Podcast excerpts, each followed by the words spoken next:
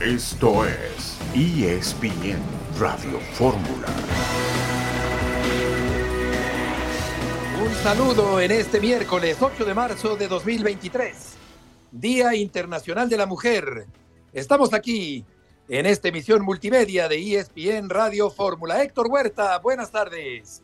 Hola Beto, ¿qué tal? Buenas tardes. Felicidades a todas las mujeres, Beto, y sobre todo porque en este clima de, equidad que estamos viviendo y que qué bueno que se logre, eh, vamos a tener una entrevistada de las deportistas más destacadas de los últimos años, Beto Vanessa Zambotti.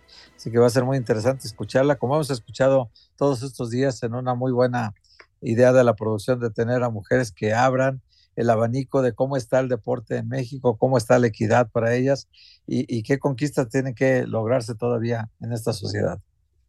De acuerdo, en esa búsqueda de equidad y estaremos platicando como comenta Héctor con Vanessa Zambotti. Bayern Múnich y el Paris Saint-Germain están 0 por 0 al medio tiempo en la Champions League.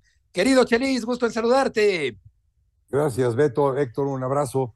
abrazo ojalá, ojalá esto de, del Día Internacional de la, de la Mujer, por todos sus logros, no, sea, no, no solamente sea un día y, y, se caiga como el Día de la Madre, ¿no? que se festeja la madre un día y los otros 364 nos va el absolutamente madre. Entonces, que, que, las mujeres nos importen los 365 días y que se les den su lugar los 365 días.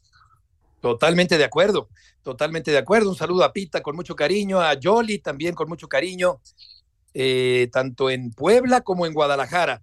Tottenham y el Milán están empatados a cero en este partido también de la Champions. En el medio tiempo, Pau Gasol, inmortalizado con eh, los Lakers de Los Ángeles, el equipo de Tigres no pudo meterle ningún gol al Orlando City de Estados Unidos el día de ayer en el Estadio Universitario. Estaremos platicando sobre ese partido.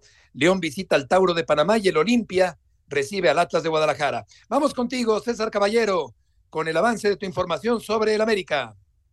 ¿Cómo te va, Beto? Qué gusto saludarte. El conjunto del América de nueva cuenta trabajó en el nido de Cuapa de cara a lo que será el duelo contra los Tigres del fin de semana.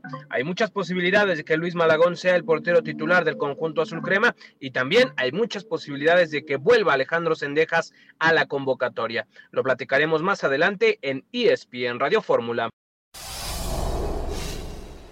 Perfecto, César, muchas gracias por la información. Todo parece indicar que efectivamente se perfila Malagón para ocupar la portería del América contra Tigres, después de los errores, Héctor, de Jiménez que han, eh, pues, eh, que se han reflejado en el marcador para el equipo del América en las últimas semanas. me parece absolutamente normal, Beto, lo que pasó. Sí, lo aguantó el técnico hasta que pudo. En el partido pasado donde, contra el Pachuca, que fue responsable de dos goles, en, esos, en ese lo aguantó el segundo tiempo cuando había una silbatina generalizada ya en el estadio contra el portero, y sin embargo el Tan Ortiz lo aguantó todo el segundo tiempo, le siguió abucheando la gente, todo el final fue escandaloso para, para Oscar Jiménez, pobre, y bueno, hoy Malagón recibe su oportunidad y creo que es justo la ida a la banca del portero y es justo también que Malagón reciba una oportunidad.